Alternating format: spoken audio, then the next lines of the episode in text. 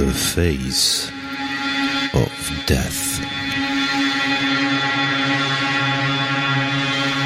Mysteriöse Kriminalfälle.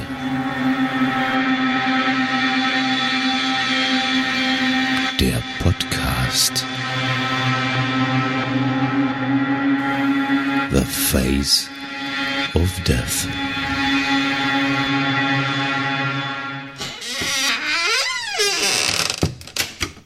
Hallo und herzlich willkommen zur Folge 41 vom Face of Death Podcast. Es gibt einen neuen Fall, den wir behandeln wollen und ich bin heute ganz froh, dass der Hatti dabei ist. Als äh, ausgebildeter Rettungssanitäter passt das nämlich heute ganz gut zu unserem Fall. Hallo Hatti, grüß dich. Hm, Ja, ich habe das äh, äh, vernommen, äh, zur Kenntnis genommen. Äh, wie, ich mir das, wie ich mir das Skript durchgelesen habe, habe ich gesagt, so, hm, okay, ja. Mhm. Äh, Fall ist mir bekannt, äh, weil ist ja noch gar nicht so lange her. Äh, gut, hatte ich meine Ausbildung natürlich noch nicht. Ähm, Finde es ähm, krass, äh, was Menschen äh, vollbringen äh, in Pflegeberufen. Es geht heute um einen Pflegeberuf ähm, als Krankenpfleger. Ähm, also das heißt, wir haben heute keinen ungelösten Fall. Dieser Mensch ist äh, sehr äh, bekannt, eigentlich durch die Presse gegangen. Also ich weiß nicht, wie es dir gegangen ist, ob du dich da noch dran erinnern kannst. Ich habe, bin auf den Fall gestoßen, weil jemand auf Twitter da dieses, äh, diese neuen Entwicklungen vorbeigeschickt hat. Und da dachte ich, Mensch, den können wir mal nehmen. Den hatten wir noch nicht. Das schauen wir uns mal an, was mit dem eigentlich los war. Also wir reden über Nils Högel, das können wir schon sagen an der Stelle. Falls der bekannt ist. Mir war er eigentlich nicht bekannt, muss ich ehrlich sagen, an, an der Ja, Stelle. doch, das, Und das ging durch die Presse, dass da Ah, ja. jemand, dass da einer war, dass der, äh, Ja. also ich meine, er hat ja nicht nur also äh, zehn Leute äh, umgebracht, das waren ja schon ein paar mehr. ja, und- das werden, das werden wir gleich hören, wie, wie die erste Vermutung war und wo wir dann jetzt letzten Endes 2017 stehen, ne? Hm, ganz genau. ja. Ähm, was trinken wir denn heute? Äh, Ich finde das immer schön. Ich höre immer so Echt, viele machen wir Pod- das? Ich finde das immer so. Ich, ich finde immer so schön, dass, dass so viele Podcaster immer sagen, was sie Ja. heute Abend trinken. Was sie trinken trinken. Wir, was trinken wir denn heute Abend? Äh, Das ist bei mir relativ unspannend eigentlich an der Stelle. Wer mich kennt, der weiß, dass ich einen Augustiner trinke natürlich. Ah, Ja. ja, okay. Ja. Ich habe es heute nicht zu meinem ähm, äh, Bierdiener äh, Diener geschafft. Äh, ich gönne mir heute ein Mönchshof Kellerbier. Ich hatte heute mal Lust auf ein Kellerbier. Mm, ein dunkles. Hm, ein dunkles, genau. Und bevor es hier ein bisschen blutig rot zugeht, habe ich mir noch was Rotes äh, hier hingestellt, aber nur ein kleines Schüsschen, sonst kann ich nicht mehr podcasten. Es nennt sich Mad Dog. Das ist ein ähm, äh, Shooter aus Polen, äh, besteht aus äh, Wodka, Himbeersirup und ein paar Tröpfchen Tabasco.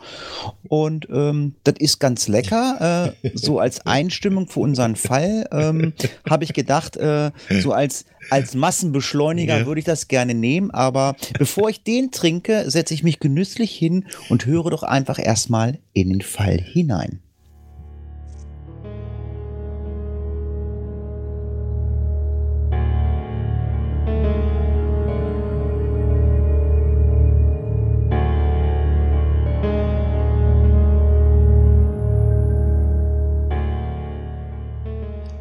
Nils Högel aus Wilhelmshaven wird vermutlich als größter Serienmörder der Nachkriegszeit in die deutsche Geschichte eingehen.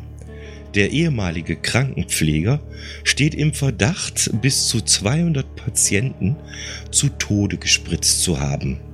Rund 30 Tötungen und 60 Tötungsversuche hat er bislang zugegeben.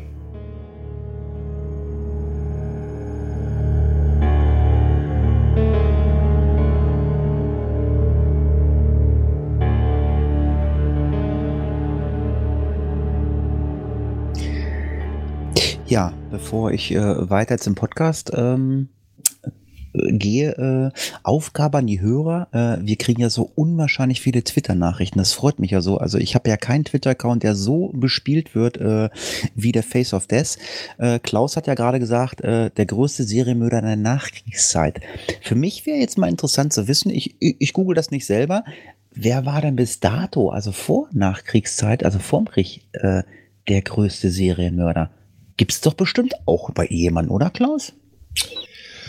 Oh, das ist, äh, das ist schwierig, wie man es definiert. Äh, wenn du äh, die äh, Zeit zwischen 33 und 45 dazu nimmst, ist die Antwort relativ klar. Nein, der also größte Massenmörder ist. Aber äh, davon bitte abgesehen. Also Mhm. wenn ihr wen habt, der äh, da mit den Sachen nichts zu tun hatte, ja, das wäre interessant, das mal zu schauen, ja.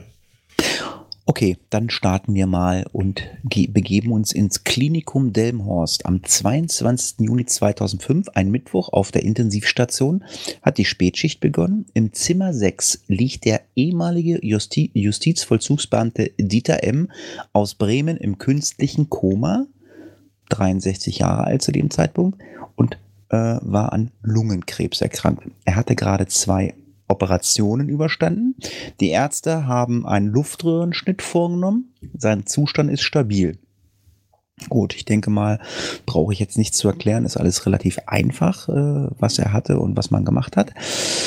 Dann kam der Krankenpfleger, wie Klaus gerade schon angesprochen hat, das ist unser Fall, Nils Högel, zu dem damaligen Zeitpunkt 28 Jahre alt in sein Zimmer.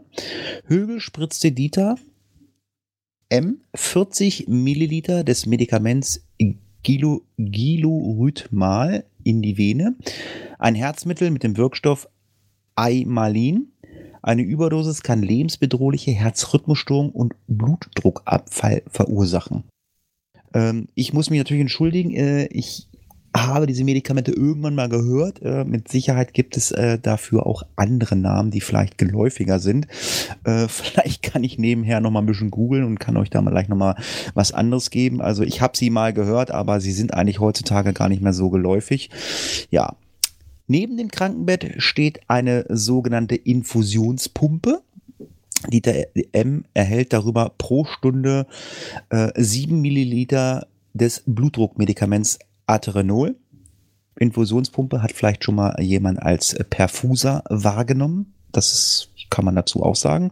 Da wird die Spritze eingespannt und da kann man einstellen, wie viel Milliliter oder Milligramm, also meistens sind es ja Milliliter, äh, der Patient dann ähm, pro Minute, pro Stunde bekommt. Ja, aber er hat die Pumpe auf Null gestellt. Dann hat der Überwachungsmonitor Alarm ausgelöst und ja, Högel hat einfach mal den Ton abgestellt. Kann man ja mal machen, wenn man sich äh, nicht nerven lassen möchte. Bei Dieter M. setzte ein lebensbedrohliches äh, Herzkammerflattern ein. Sein Blutdruck sackte ab. Eine Krankenschwester kommt zufällig ins Zimmer. Högel sagt zu ihr, dein Patient hat keinen Druck mehr, sprich keinen Blutdruck mehr. Die Schwester ruft einen Kollegen zur Hilfe. Gemeinsam leiten die die Wiederbelebungsmaßnahmen ein. Sie können Kreislauf und Blutdruck von Dieter M. wieder stabilisieren. Vorerst nur 29 Stunden später ist Dieter M. tot. Ja, Herzkammer flattern oder Herzkammer flimmern hat man vielleicht schon mal gehört. Das sind die Sachen, äh, wo die Leute dann auch die Stromstöße bekommen. Äh, alles andere, was ihr bei äh, Emergency Room seht, wenn ihr da eine Nulllinie seht und da bastelt einer äh, die Dinger auf den Körper des Menschen und die, die hauen da Strom rein, das ist Blödsinn. Also ähm, man muss schon irgendwie so ein Kammerflimmern haben. Das heißt so viel wie das Herz äh, ja läuft nicht richtig im Takt und dieser Stromschlag soll dem Herz sagen so pass mal auf, du sollst mal wieder ein bisschen in der Spur laufen, sieh mal zu, dass das läuft. Im günstigsten Fall läuft das im Stromschlag. Nur wenn da einer eine Nulllinie hat, also da gar nichts mehr schlägt, äh, da kannst du so viel Strom reinhauen, wie du willst, äh, da passiert nichts mit dem Strom. Da musst du dann wirklich äh, drücken. Ja. Und dann ist eine Krankenschwester misstrauisch geworden, Klaus. Ja, die äh, hat sich das alles mal überlegt und äh, sie äh, nimmt Dieter M. nach der Reanimation eine Blutprobe ab. In der Klinikapotheke stellt sie dann fest, dass äh, fünf Ampullen von diesem Herzmittel zu je 10 Milliliter fehlen. Die Schwester weiht dann ihren Kollegen ein, der war bei der Reanimation auch dabei. Und der Kollege schaut rum und findet vier leere Ampullen des Medikaments im Mülleimer der Intensivstation. Und die Klinik schaltet an der Stelle die Polizei ein. So viel mal zu einem kleinen Tathergang, was äh, Nils Högel so getrieben hat. Wir schauen natürlich wie immer uns die Leute an, über die wir reden. Und äh, bei uns gibt's immer die Überschrift, wer ist Nils Hügel? Hügel wird am 30. Dezember 1976 in Wilhelmshaven geboren und er ist auf einem Ohr taub seit Geburt. Er wächst in einem katholischen Elternhaus auf. Warmherzig und tragfähig nennt er später im Gespräch mit einem psychiatrischen Gutachter sein Elternhaus. Högels Vater ist Krankenpfleger aus Überzeugung. Er arbeitet viel, ist gebildet, ein wenig verschlossen und politisch organisiert in der SPD. Die Mutter kommt aus eher schwierigen Verhältnissen, ist gelernte Anwaltsgehilfin, sie muss nebenher noch putzen gehen und Högel hat eine ältere Schwester, die später Zahnarzthelferin wird. Man sagt von der Familie Högel, dass sie eine durch und durch helfende Familie sei. Als Nils elf Jahre alt ist, trennen sich die Eltern für einige Zeit und er entwickelt schwere Verlustängste. Die Schulleistungen bei ihm sind durchschnittlich. Der Junge spielt gern Fußball und Nils besucht die integrierte Gesamtschule. Mitschüler und Lehrer erinnern sich an ihn als nett, fröhlich und hilfsbereit. Kein Einzelgänger, sondern immer mittendrin. Högel will Feuerwehrmann werden, doch er hat Höhenangst. Das Medizinstudium ist ihm zu aufwendig, die Oberstufe der Schule besucht er nicht mehr, denn sein Berufswunsch steht fest, er will Pfleger werden, genau wie sein Vater. Mit 17 beginnt er die Pflegeausbildung im St. Wilhelm Hospital und ab da sind Mädchen, Alkohol und Drogen das, was ihm richtig Spaß macht in seinem Leben. Das Examen ist mittelmäßig, aber Högel wird übernommen. Er erlebt die beste Phase seines Lebens, sagt er. Als kleinbürgerlicher Mensch beschreibt ihn sein psychiatrischer Gutachter. Ein Mensch, der Wilhelmshaven eigentlich nie verlassen wollte. Irgendwann geht er trotzdem. 1999 fängt er an, auf der herzchirurgischen Intensivstation des Klinikum Oldenbergs. Das Klinikum ist hoch angesehen. Die herzchirurgische Intensivstation erst recht. Högel fühlt sich geschmeichelt, ist aber der belastenden Arbeit offenbar nicht gewachsen. Schon die erste Herzoperation beschreibt er als traumatisierendes Erlebnis.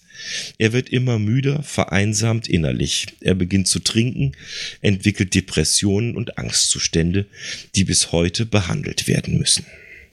Soweit mal der erste Abschnitt seines Werdegangs. Ja, genau. Ich habe nach dem Medikament nochmal nachgeschaut. Äh, hm? Ja, nein, da gibt es keinen anderen Namen für. Es gibt Alternativen, aber ja, ja ich habe es halt auch nur mal irgendwann mal gehört. Ähm, es ist also noch äh, gang und gäbe. Es wird auch noch angewandt, aber ähm, im Rettungsdienst wüsste ich jetzt nicht, dass wir das haben. Wir haben da also andere Mittel. Ja, Klaus hat ja gerade mal angefangen mit dem Werdegang. Ähm, ja, jetzt werde ich mal ein bisschen ähm, weiter in diesen Werdegang eintauchen, weil nämlich irgendwann gab es Ärger in der Klinik. Und zwar Högel wird 2001 dann nämlich versetzt. Ein Jahr später muss er gehen. Man habe kein Vertrauen mehr in ihn, sagt ein Chefarzt. Högel versteht das nicht. Völlig absurd, sagt er. So nennt er den Vorgang zumindest Jahre später gegenüber einem Gutachter. Da steht er bereits wegen Mordverdachts vor Gericht. Anfang 2003 wechselt er nach Delmhorst, ausgestattet mit einem guten Zeugnis aus Oldenburg. Das hat man ihm dann doch irgendwie noch bescheinigt. Nach einem Autounfall entwickelte er Panikattacken und nimmt Medikamente da ist dann schon für mich eigentlich der Punkt, wo man sagt, so, hm, Panikattacken, okay, damit, das kann man vielleicht behandeln, aber Medikamente zu nehmen, hm, das ist äh, bedenklich, aber gut, man weiß natürlich nicht, ob äh, inwieweit, was für Medikamente er genommen hat und äh, inwieweit man Einblick da drin hatte, äh, also ob das überhaupt wer mitbekommen hat. Ein Jahr später hat er geheiratet und es kommt äh, eine Tochter zur Welt. Die Geburt ist lebensbedrohlich für das Kind. Er steht daneben, kann nichts machen. Das sei furchtbar gewesen, sagt er dem Gutachter. Högel ist vom Familienleben völlig überfordert, lässt seine Frau allein zu Hause, stürzt sich äh, aufgrund dieser ganzen Vorfälle total in die Arbeit hinein, also um einfach alles zu vergessen. Wenn er frei hat, fährt er mit einem Rettungswagen, also er ist dann nebenbei auch noch im Rettungsdienst gefahren. Für Nils Högel gibt es nur noch Arbeit. Alkohol, kam auch noch dazu, Tabletten und noch mehr Arbeit, bis er zum ersten Mal etwas tut, das ihn kurz aus diesem ähm, Kreislauf äh, zu befreien scheint. Also er braucht irgendwie in, in, irgendeiner Weise eine Ablenkung, die in, ja, aus dieser ganzen äh, Misere herauszieht. Und ja, das Ganze äh, ist im März 2003 nachts passiert. Und das äh, hören wir uns jetzt mal an, was da nämlich vor sich gegangen ist. Ähm, man muss sich das so vorstellen. Högel steht vor einem Medikamentenregal auf der Intensivstation. Er fühlt eine innere Leere, als ob man lang nichts gegessen habe. So beschreibt er das Gefühl später dem Gutachter. Er sucht ein Mittel, das Patienten in Not bringt, aber nicht tödlich ist. Er will reanimieren. Er will sich besser fühlen. Er weiß doch, dass das funktioniert beim ersten Mal. Damals in Delmenhorst haben ihn die Kollegen gelobt, haben ihm auf die Schulter geklopft. Damals konnte er für den Notfall nichts. Jetzt muss er nachhelfen, damit es zu einem Notfall kommt. Im Medikamentenschrank fällt Högel die Ampulle mit dem Gliruidemat. Ich kann das nicht aussprechen. Das äh, macht aber nichts. Ich war heute in der Apotheke und habe gefragt, die konnten es auch nicht aussprechen. Giluritamal? Also mir geht's eh nicht. Also ich ja. hab's, ich hab's okay. mal gehört, auch den Wirkstoff. Ja. Also ich, ich kenne es halt, äh, aber auch nur mal gehört. Also ich habe damit auch nichts zu tun im Rettungsdienst. Also wir, wir ja. haben da andere Medikamente. Gut, also wir nennen es ab jetzt äh, das Herzmittel G. -Punkt. das, das fällt ihm ins Auge. Das äh, Herzmedikament kennt er aus dem Rettungsdienst. Schnell wirkend und es ist unauffällig. Drei Ampullen zieht er auf, schleicht sich in ein Patientenzimmer, stellt den Alarm ab und spritzt einer Patientin 10 Milliliter und die Kollegin nebenan, die bemerkt nichts. Was passiert? Der Blutdruck der Patientin sinkt dramatisch. Als Ärzte und Schwester herbeieilen, hat Nils Högel schon mit der Herzdruckmassage begonnen. Die Frau stabilisiert sich. Högel fühlt sich gut. Er sorgt jetzt immer wieder dafür, Notfälle irgendwie zu initiieren und das Ganze zweieinhalb Jahre lang. Und das geht so lange gut bis zu jenem Mittwoch im Juni 2005 im Zimmer von Dieter M. Das ist das, was wir am Anfang erzählt haben, was da passiert ist. Da ist nämlich die Polizei dann tatsächlich ins äh, Gespräch gekommen beziehungsweise alarmiert worden. Und das führt dazu, dass Högel festgenommen wird. Aber ein Ende ist nicht in Sicht. Es beginnt nämlich ab jetzt einer der unglaublichsten Ermittlungsskandale der deutschen Geschichte. Ja, als Nils Högel wegen des Mordversuchs an Dieter M. vor Gericht gestellt wird, erklärt die Staatsanwaltschaft aus Oldenburg, es gebe überhaupt keine Hinweise und Zusammenhänge mit anderen Todesfällen im Klinikum. Also das ist ja schon mal völlig suspekt. Also das haben wir jetzt schon in diesem kurzen Stück des Podcasts mehr oder weniger schon äh, wiedergegeben. Aber gut, das äh, führt sich äh, später alles dann auch zusammen. Aber ähm, man stellt sich natürlich die Frage auch, ob das stimmt. Gab es wirklich keine Hinweise? Wollte man da vielleicht was vertuschen? Aus heutiger Sicht gibt es auf diese Frage nur eine Antwort: Nein. Das Landgericht Oldenburg verurteilte Nils Högel 2006 wegen versuchten Totschlags an Dieter M. zu fünf Jahren Haft und einem fünfjährigen Berufsverbot. Das Urteil finde ich jetzt persönlich schon mal ein bisschen eigenartig. Da ist ein Krankenpfleger, der dafür ausgebildet ist, Menschen zu helfen, Menschen zu pflegen.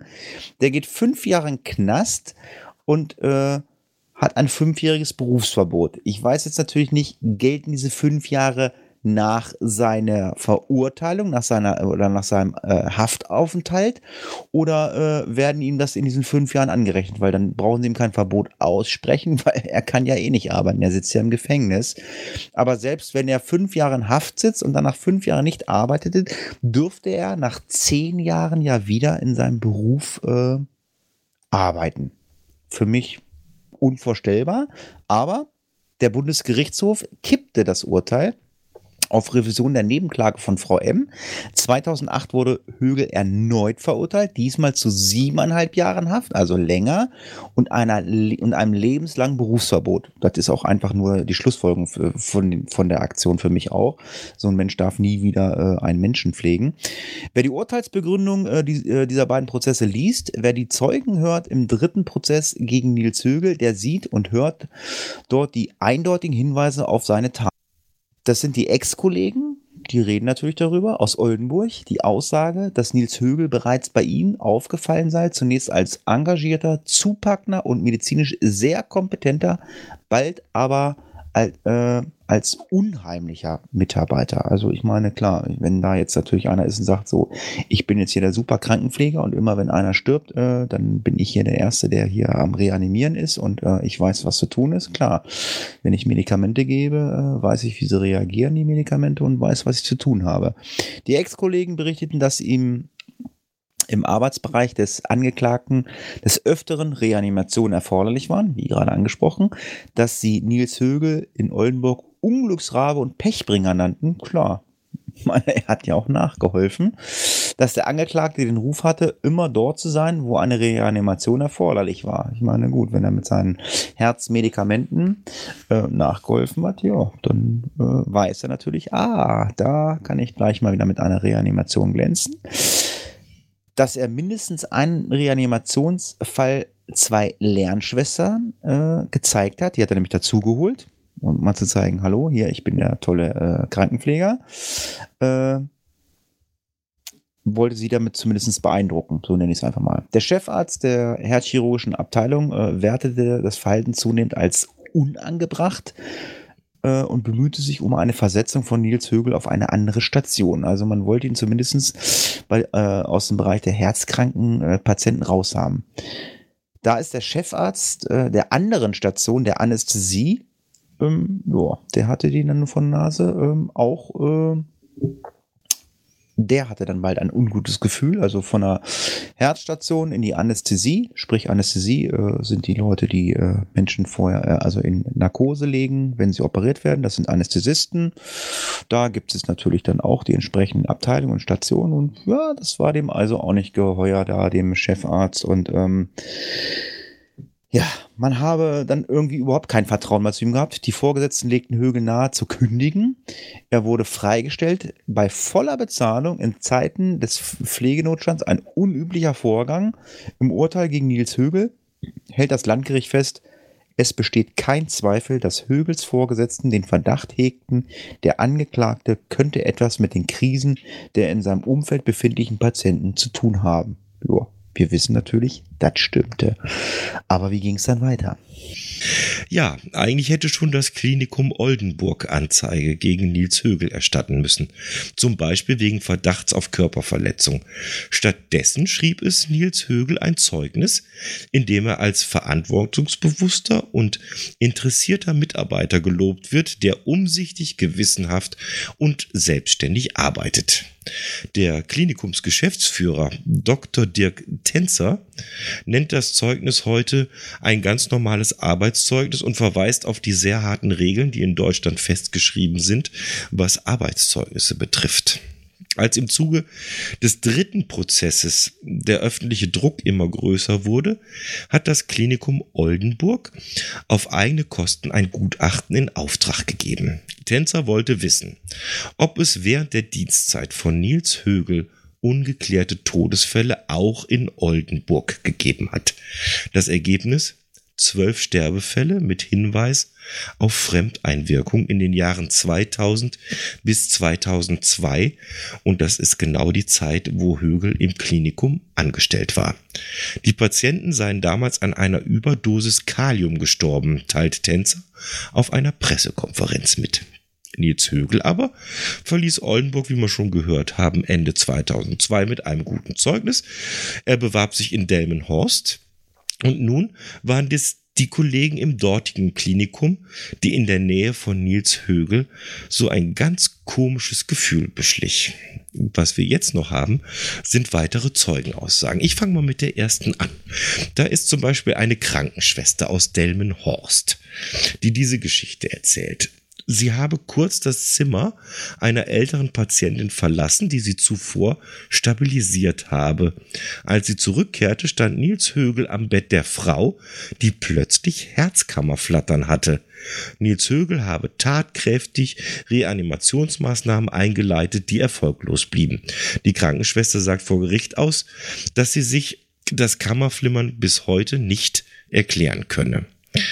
Erst haben wir noch herumgeflaxt, dass so viele Patienten gestorben sind. Irgendwann kriegt man aber so ein komisches Gefühl, sagt die ehemalige Krankenschwester aus Delmenhorst.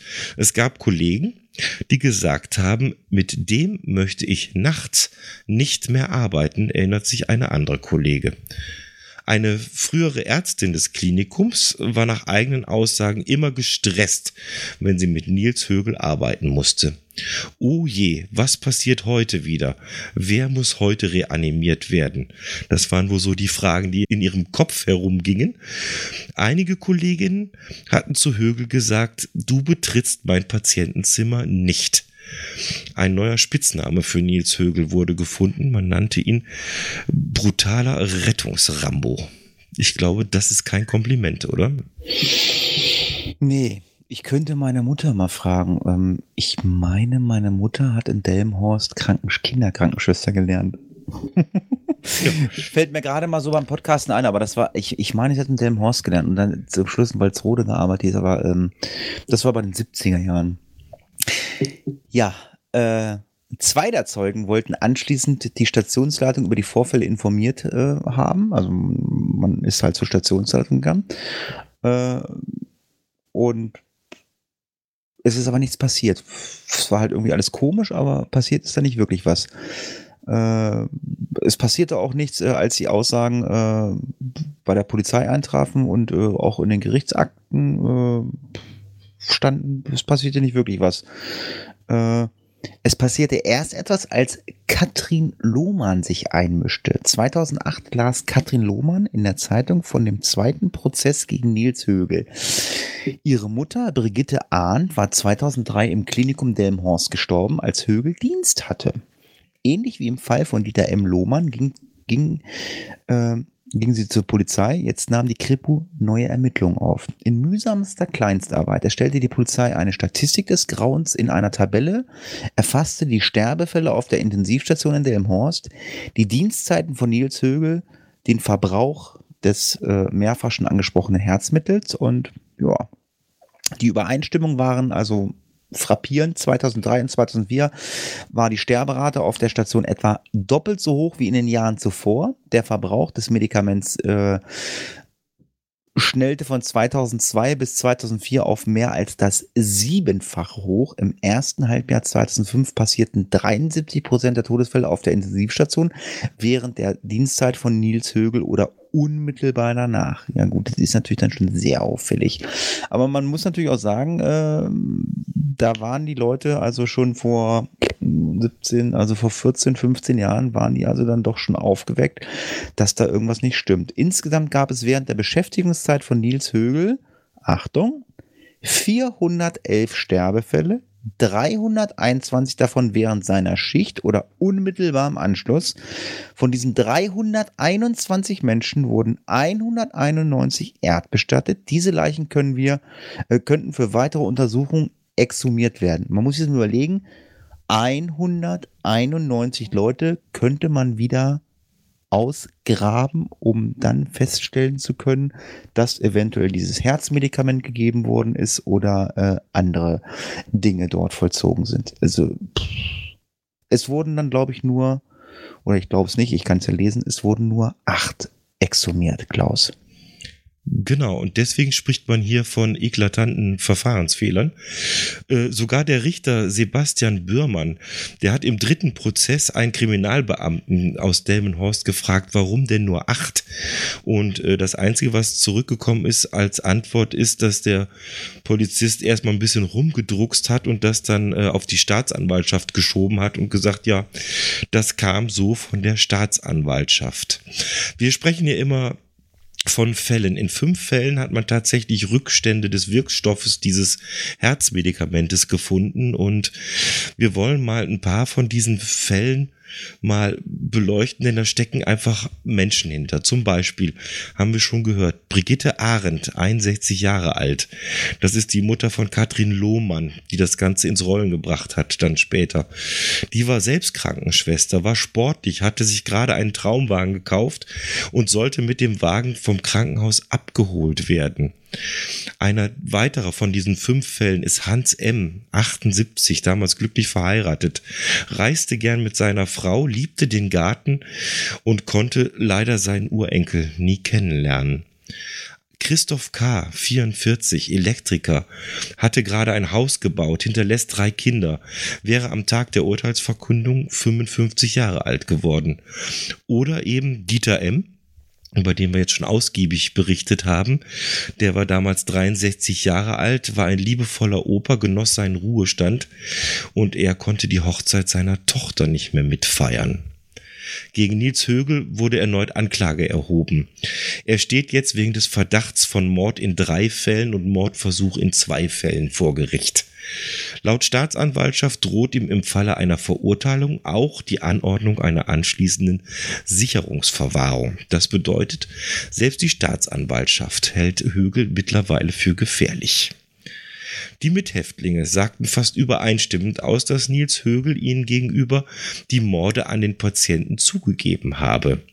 Ja, ich war es, habe der Ex-Krankenpfleger gesagt, berichtet der erste Mithäftling. Er hat mir die Tötung von fünf Menschen gestanden. Nils Högel habe erzählt, dass er acht Patienten getötet habe, sagt der nächste Zeuge. Und ich habe bei 50 aufgehört zu zählen, zitiert Nummer drei der Mithäftlinge den Angeklagten.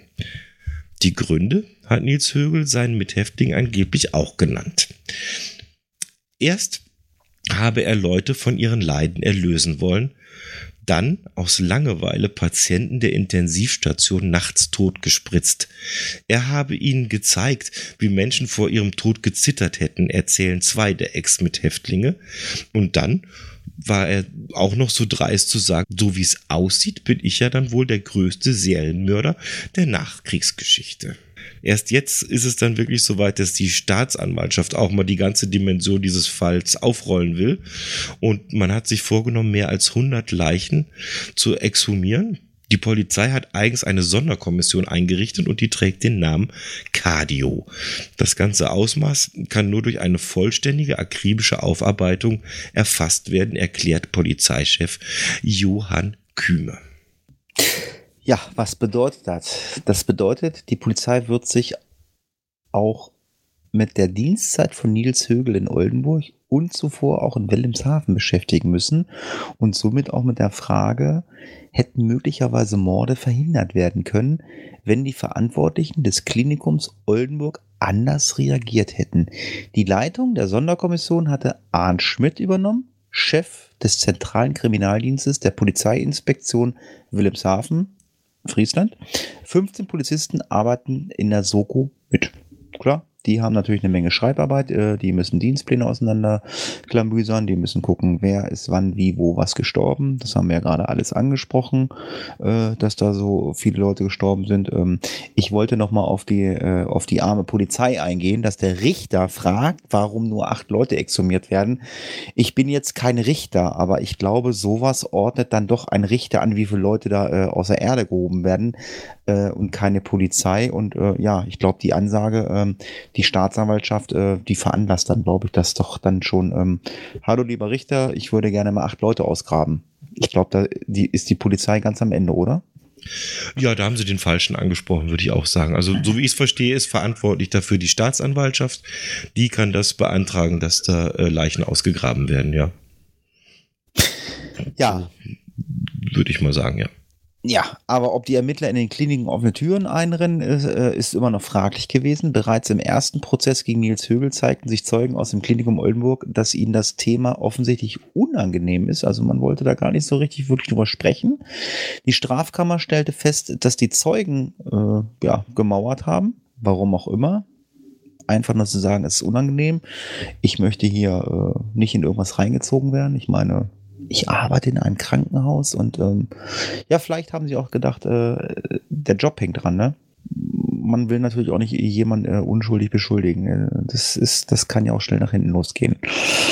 Am 26. Februar 2015, also vor zwei Jahren, wird im dritten Högel-Prozess das Urteil gesprochen. Högel muss lebenslänglich ins Gefängnis wegen zweifachen Mordes, zweifachen Mordversuches und einem Fall von gefährlicher Körperverletzung. Das Gericht stellte außerdem die besondere Schwere der Schuld fest, was eine Ent Entlassung nach 15 Jahren ausschließt. Das heißt also, wir haben ja vorhin schon mal gesagt, erst waren es fünf Jahre, dann siebeneinhalb Jahre mit Berufsverbot und äh, ja, nach 15 Jahren äh, ist jetzt äh, Essig, geht nicht mehr. Die Soko Cardio aber ermittelte weiter. Im Frühjahr 2015 haben die ersten Exhumierungen begonnen. Erst sickerten Informationen nur so tröpfchenweise durch. Später informieren, informiert die Staatsanwaltschaft und die Polizei in regelmäßigen Abständen. Mittlerweile sind die Ermittler fast fertig, zumindest was das Klinikum Delmenhorst betrifft. Also das muss echt ein riesen Batzen an Arbeit sein. Ich meine, wir haben ja wirklich davon über 400 Toten gesprochen, 321, wo ähm, der äh, Högel äh, eventuell mit beteiligt war. Das ist schon eine harte Nummer. Ja, das, das hören wir jetzt. Das geht nämlich weiter. Die Polizei gräbt immer weitere Leichen aus. Also Rechtsmediziner haben weitere Rückstände des Herzmedikamentes nachgewiesen. Und was haben die gemacht? Also 84 Gräber von ehemaligen Patienten des Klinikums Delmenhorst wurden bisher auf Friedhöfen in Niedersachsen geöffnet. Hunderte Ermittlungsverfahren werden eingeleitet. Auch nach möglichen Högelopfern im Klinikum Delmenhorst und im Rettungsdienst wird weiter gesucht. Laut Polizeipräsident Johann Kühme hat die Soko Cardio mehr als 500 Notarzt-Einsatzprotokolle überprüft. Nach der Bestätigung des Urteils Anfang 2015 kündigt sowohl das Klinikum Delmenhorst, das heißt heute wohl Josef Hospital Delmenhorst, als auch das Klinikum in Oldenburg an, die Angehörigen der Opfer zu entschädigen. Im Juli 2015 verkündeten beide Krankenhäuser als erste Krankenhäuser in Deutschland die qualifizierte Leichenschau durch einen zusätzlichen Rechtsmediziner einzuführen. Durch das Vier-Augen-Prinzip solle vermieden werden, dass unnatürliche Todesursache infolge krimineller Handlungen übersehen wurden. Auch gegen ehemalige Kollegen und Vorgesetzte Högels wird zwischenzeitlich ermittelt, weil sie das Treiben Högels vermutlich nicht verhindert haben. So sollen sich zwei Oberärzte und vier Pflegekräfte, darunter auch der Pflegeleiter der Intensivstation im Klinikum Delmenhorst, wegen Totschlags durch Unterlassung vor dem Landgericht Oldenburg verantworten. Ja, so mal der Stand im Jahr 2015. Wir beleuchten die Sache jetzt noch mit zwei weiteren Ermittlungsständen und fangen an im Sommer 2016. Wie sieht's denn da aus? Tja, das geht ja weiter. Das war ja letztes Jahr. 37 äh, nachweisbare Tötungsdelikte im Klinikum Delmhorst mit drei verschiedenen Medikamenten. Also äh, wir sind jetzt nicht nur bei dem einen Medikament, wir sind bei drei. Dringender äh, Tatverdacht äh, in sechs Fällen im Klinikum Oldenburg. Die Staatsanwaltschaft erhebt Anklage gegen sechs Verantwortliche des Klinikums. Also mittlerweile äh, kriegt das äh, ganze Ding äh, eine äh, Dimension, äh, die möchte man sich gar nicht vorstellen. Delmhorster Pfleger und Ärzte Ende August 2017 will man abschließende Ergebnisse mitteilen, kündigt Polizei und Staatsanwaltschaft an. Noch 2017 soll dann erneut Anklage gegen Nils Högel erhoben werden. 2018, nächstes Jahr, soll der vierte Prozess gegen Högel beginnen. Da freue ich mich schon drauf, äh, wenn unser Aufmerksamhörer uns äh, das immer alles äh, via Twitter mitteilen. Äh, vermutlich im alten Landtag von Oldenburg. Der große Saal des Landgerichts ist zu klein dafür, denn es gibt jetzt schon bereits mehr als 50 Nebenkläger. Der vierte Prozess würde am Strafrahmen für Högel nichts ändern. Ich wollte gerade sagen, 15 Jahre sind 15 Jahre. Äh, das ist ja, glaube ich, das Höchste, äh, was in Deutschland geht. Und dann gibt es ja die äh, sogenannte, glaube ich, wie heißt es, Sicherheitsverwahrung, glaube ich, gibt es dann noch. Und dann, hm. ist, dann ist Ende. Da kommst du dann nie wieder raus. Er könnte aber Antworten bringen, zumindest der Prozess. Äh, das ist natürlich für viele äh, Leute ähm, oder Angehörige interessant, dass man die Antworten bekommt. Das werden wir sehen. Jetzt kommen wir zum aktuellen Ermittlungsstand und zwar im Herbst 2017 quasi jetzt. Genau, der aktuelle Stand der Dinge. Und zwar sind wir Ende August 2017 haben wir noch ein paar Informationen. Denn Ende August 2017 hatten Polizei und Staatsanwaltschaft die Zahl der mutmaßlichen Högelopfer bereits auf insgesamt 90 erhöht. Durch die toxikologische Untersuchung haben sich jetzt 16 weitere Verdachtsfälle ergeben. Den Ermittlungen zufolge tötet Högel die Patienten auf der Intensivstation mit insgesamt fünf verschiedenen Medikamenten. Die Ermittler weisen darauf hin, dass sich die Zahl der Opfer noch weiter erhöhen kann. In fünf Fällen wurde ergänzende rechtsmedizinische Untersuchung angeordnet. Offen sind auch noch zwei Fälle von verstorbenen Patienten, die im Ausland beerdigt worden sind. Wie viele Menschen der Ex-Pfleger insgesamt auf dem Gewissen hat, wird wohl nie aufgeklärt werden können. Der toxikologische Nachweis ist nicht immer in allen Fällen möglich. Hinzu kommen 130 ehemalige Högelpatienten, die nach ihrem Tod Feuer bestattet wurden und somit nicht mehr untersucht werden können.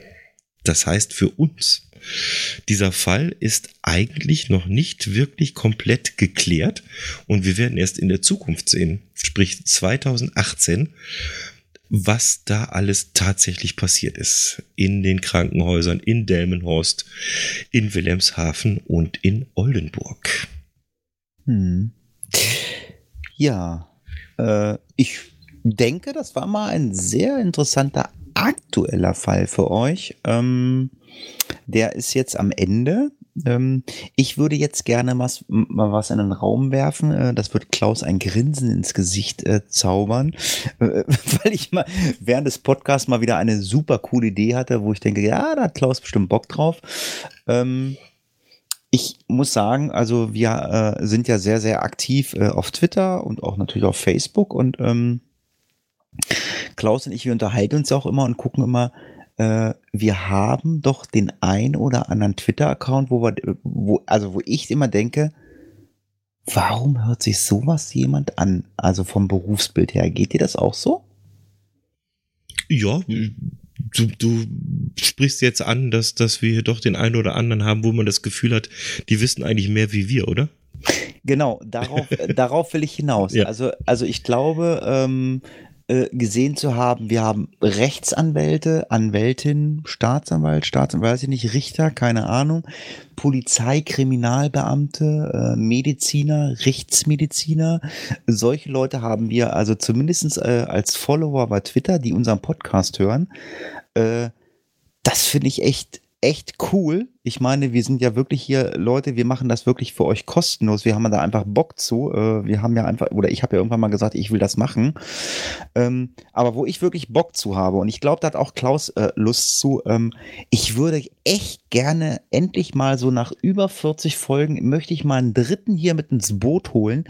Ich möchte einfach mal ein Interview mit irgendjemandem machen. Ob das ein Richter, ein Rechtsanwalt ist, ein Mediziner oder sonst irgendwas.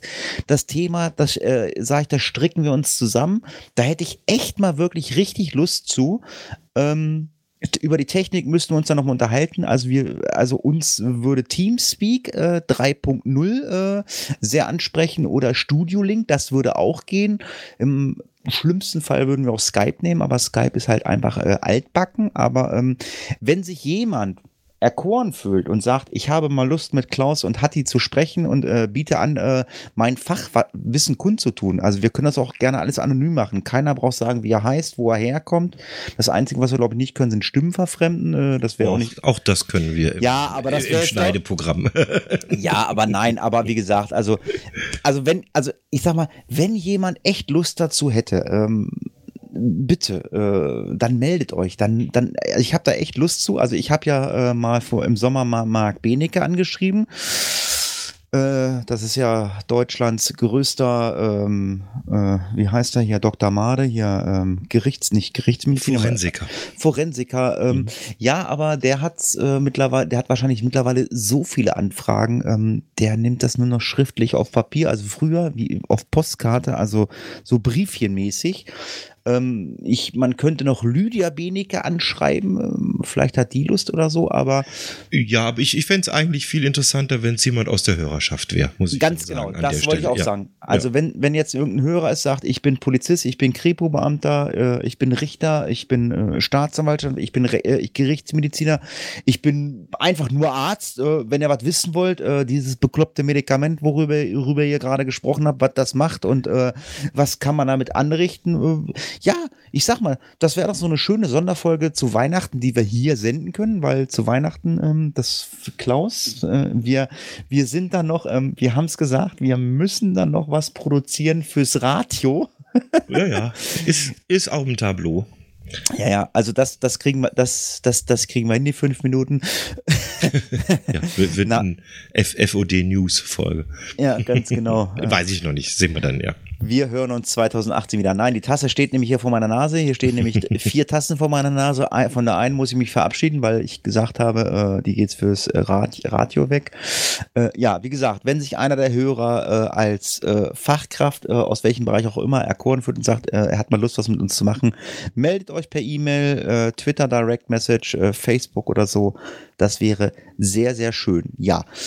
Also, der Fall ist für uns abgeschlossen oder für mich abgeschlossen. Also ich finde es ähm, aufgrund meines, äh, also ich mache das nur ehrenamtlich, ich arbeite ehrenamtlich im Rettungsdienst, ansonsten führe ich einen anderen Beruf aus, finde ich es wirklich erschreckend, ähm, weil das sind ja alles so Patienten, also Patienten mit Herzproblemen äh, oder so oder was auch immer, die bringe ich ja ins Krankenhaus, damit sich dann dort äh, Fachpersonal drum kümmert, um diesen Menschen zu helfen, beziehungsweise in erster Linie natürlich die Ärzte, aber das Fachpersonal äh, in Form von Krankenschwestern und Krankenpflegern, äh, die sind natürlich äh, genauso mit im Boot.